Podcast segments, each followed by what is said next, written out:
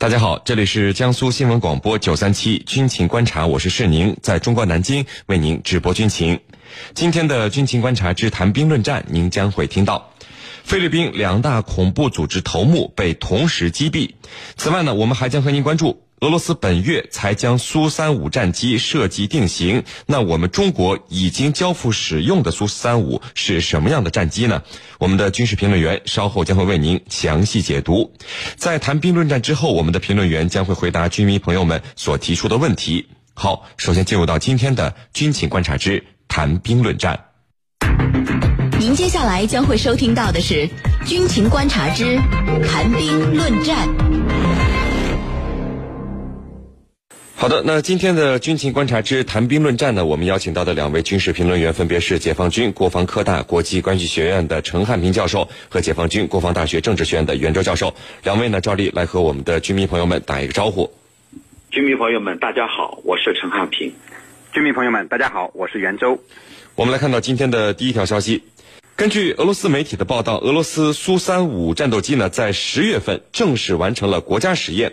实验的内容包括超机动状态下的运用新型武器、新航电设备、新的自动化控制系统等效果。那么这个阶段的完成，意味着苏三五战机正式设计定型，而在这之前，飞机则是边用边改的阶段。那么我们中国在去年年底已经接受的四架苏三五，难道只是未定型的版本吗？这是怎么回事呢？我们和大家一起来聊一聊这个消息。袁教授，嗯，这个一款战机设计生产出来以后啊，确实会出现一些后续的型号，比如我们的歼十战机，后面陆续出现了歼十 A、歼十 B 以及现在的歼十 C。那么，为什么作为一个国家重要的武器装备的战斗机，会出现边用边改这样的情况，而不是直接一步到位呢？嗯，好的。呃，我们知道啊，任何新生的事物啊，它都有一个发展完善的过程。那么，新服役的战斗机也是如此。它自身也有一个不断完善提升的过程，那么这样呢，呃，这种边用边改的情况呢，刚好反映了战斗机服役的这一规律。呃，不仅俄罗斯的苏三五是这样，我们的歼十、歼二零也是这样，美国的 F 十六、F 二十二的服役呢，呃，也都是用运用了这种边用编改的过程。那么这样做呢，呃，实际上至少有以下三个方面的好处。首先呢，这种新型战机的服役啊，可以及时满足国家空防的需要。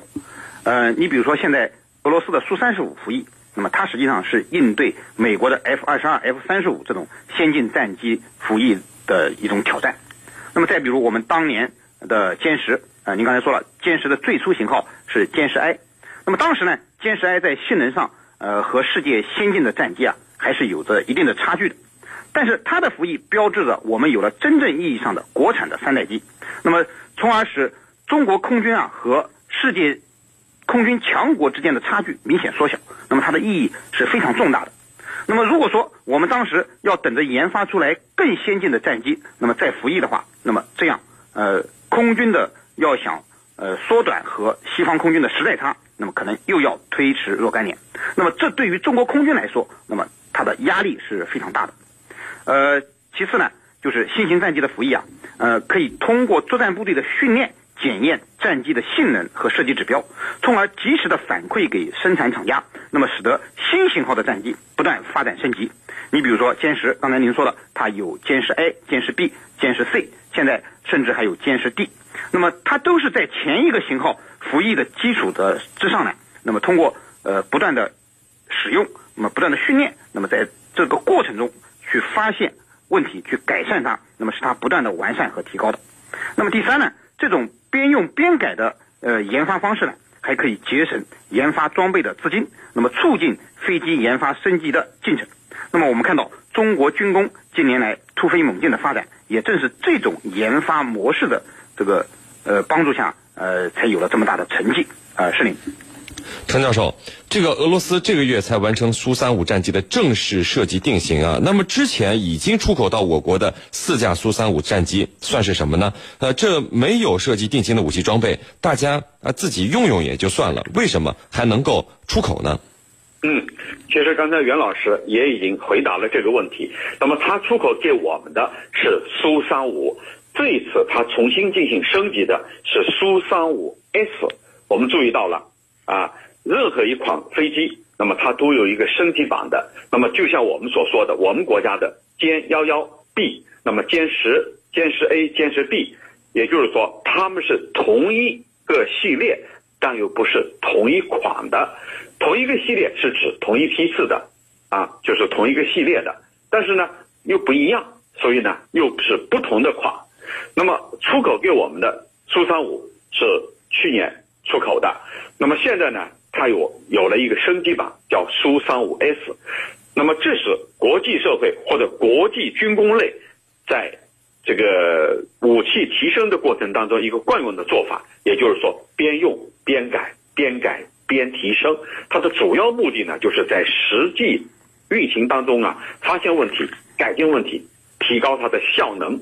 特别是苏三五，它经历了叙利亚的战争，在战火当中进行了直接的锤炼，那么更容易从中发现问题，进行提升。那么如果说嗯我们用用就算了，你为什么要出口？如果有这样的态度话，刚才袁老师讲的，我非常赞同。我们跟西方的这种代差就越发明显。那么，如果说我们等它正式成型了，我们叫正式成军啊。如果等它正式成军了，再去购买，那么很有可能时间上就比较延后了。再一个，价格上也上来了。那么还有一个最主要的就是跟西方的代差更加明显了。所以呢，我们先买进来，先解决有，再解决提升。其实这也是国际军工类啊，国际军工产业。呃，通用的做法就是先解决有，再逐步逐步去提升它的产品质量。主持人，好的，那这个袁教授啊，之前就有军迷朋友们关注到，我们购买的四架苏三五战机回来以后，哎，就销声匿迹了，到现在都没有公开出现过。那是不是因为哎，我们买回来以后发现了 苏三五，你这基本型的啊，它是本身有着一些问题的，所以就暂时没有使用呢？嗯，好的。呃，我们知道苏三五到了中国之后啊，呃，的确，呃，像您说的就销声匿迹了。但这并不表示我们就把它雪藏起来，更不是说明我们发现呃进口的苏三十五有什么问题，暂时没有使用。呃，实际上刚才陈教授也说到了，我们进口的苏三五是苏三五的这个最初的型号，而不是现在苏三五定型的苏三十五 S。那么，呃，虽然是这样呢，但是呢。呃，苏三十五基本型号啊，实际上在俄罗斯空军早就服役了。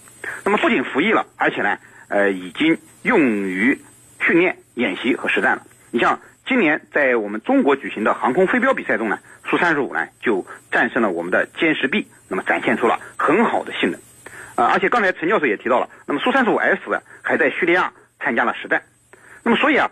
我们接收了苏三十五这样先进的战机之后呢，是绝对不可能把它放在那里不用的，而是正在进行有条不紊的进行接收后的组装、试飞、训练等工作。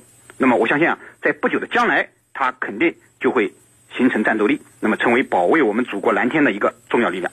那么之所以来华之后苏三十五就悄无声息，那么主要呢还是有以下两个方面的原因造成的。第一呢是媒体的关注度不够。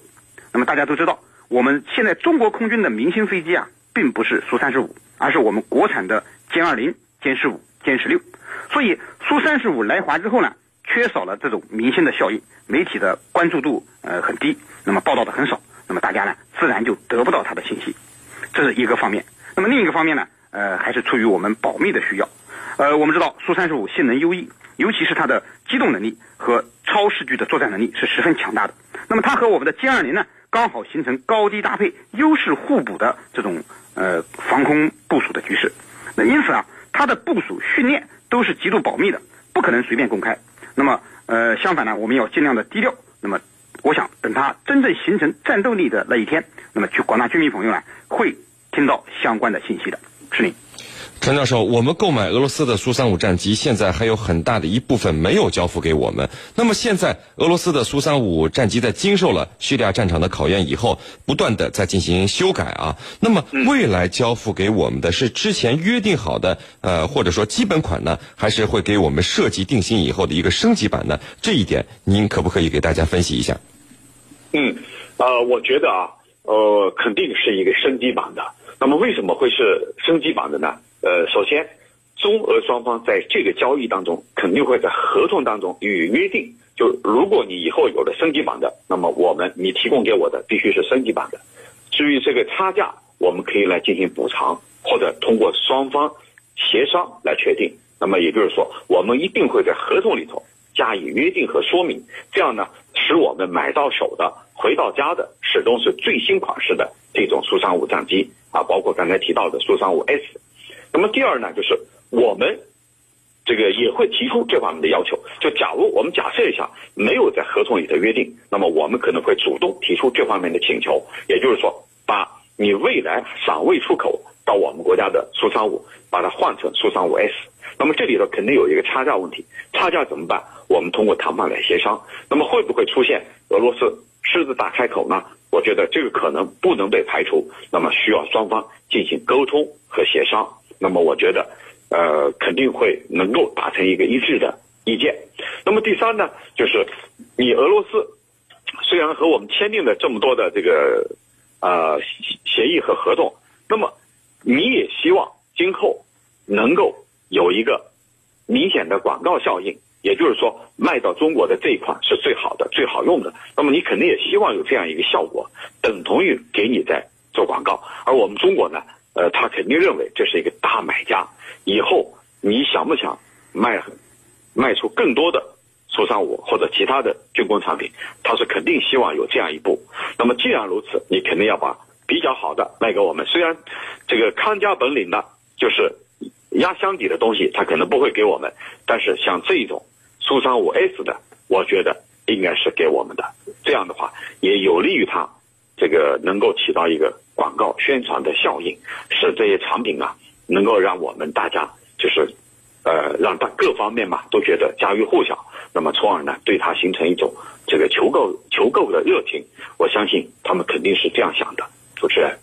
好的，那各位不要走开，接下来呢是半点广告时间。在简短的半点广告之后，我们将和两位军事评论员一起来和大家聊到今天军情观察之谈兵论战的另一个话题。